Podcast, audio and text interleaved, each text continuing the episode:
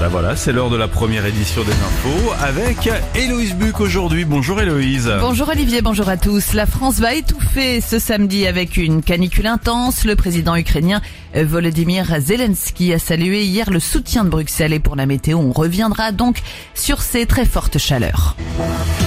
La France va étouffer donc sous une canicule intense et d'une précocité inédite. Aujourd'hui, les deux tiers du pays sont en vigilance rouge ou orange et Météo France s'attend à de nouveaux records de température pour un mois de juin avant l'arrivée d'orages euh, par l'ouest demain dimanche. Au total, actuellement 14 départements en vigilance rouge. Les Pyrénées-Atlantiques et les Hautes-Pyrénées ont été ajoutés à la liste et 56 autres de la région parisienne à la frontière allemande ainsi que de la Bretagne à la région lyonnaise sont dans l'orange.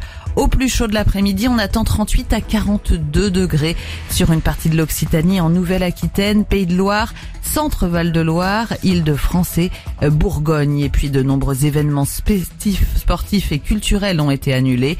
Les températures devraient par ailleurs rester très élevées dans les jours à venir. Le président ukrainien Volodymyr Zelensky a salué hier le soutien de Bruxelles au statut de candidat à l'Union européenne de l'Ukraine. Une nouvelle positive pour le pays selon ses mots, alors que la ville clé de Severodonetsk dans l'Est est toujours pilonnée par les forces russes. La Commission européenne a recommandé hier d'octroyer à l'Ukraine le statut de candidat à l'Union européenne et son avis sera discuté jeudi et vendredi lors d'un sommet européen où les 27 dirigeants de l'UE devront donner leur feu vert à l'unanimité pour que Kiev obtienne officiellement ce statut. Enfin, ce week-end se tiennent les journées européennes de l'archéologie. Tous les acteurs en lien avec l'archéologie se mobilisent pour faire découvrir au public les trésors du patrimoine et les dessous de leur discipline.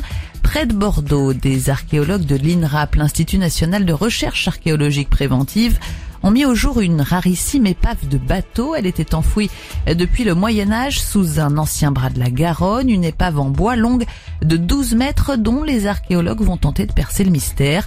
On écoute Laurent Grimbert, le responsable de la fouille. Il répond à Gérard Gonzalez. Avec euh, toute l'équipe, on est une dizaine de personnes là qui fouillons sur ce chantier et chaque jour est un petit peu euh, riche en surprises, en enseignements sur l'architecture navale. Donc c'est un petit peu un émerveillement parce que le bois est une matière euh, assez particulière et l'objet lui-même est, très beau, magnifique. Un bateau, ça parle, ça invite au voyage. C'est pas comme un mur qui raconte finalement assez peu de choses à part des spécialistes. Un bateau, on peut se projeter plus facilement, même en tant qu'archéologue ou en tant que public, euh, dans l'ancienneté de cet objet et son, son parcours. Ça nous parle davantage.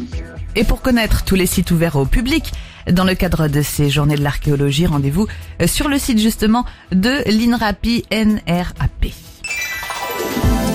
Et alors la météo, bah beaucoup de chaleur, vous l'avez dit. Voilà, on vous le rappelle une fois de plus, 14 départements en vigilance rouge. Je vous rappelle bien évidemment l'importance de bien vous hydrater, de rester si possible au frais chez vous et puis d'éviter les activités physiques en extérieur.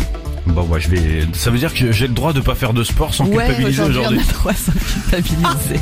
Ah bah on va rien glander alors. Ça c'est cool.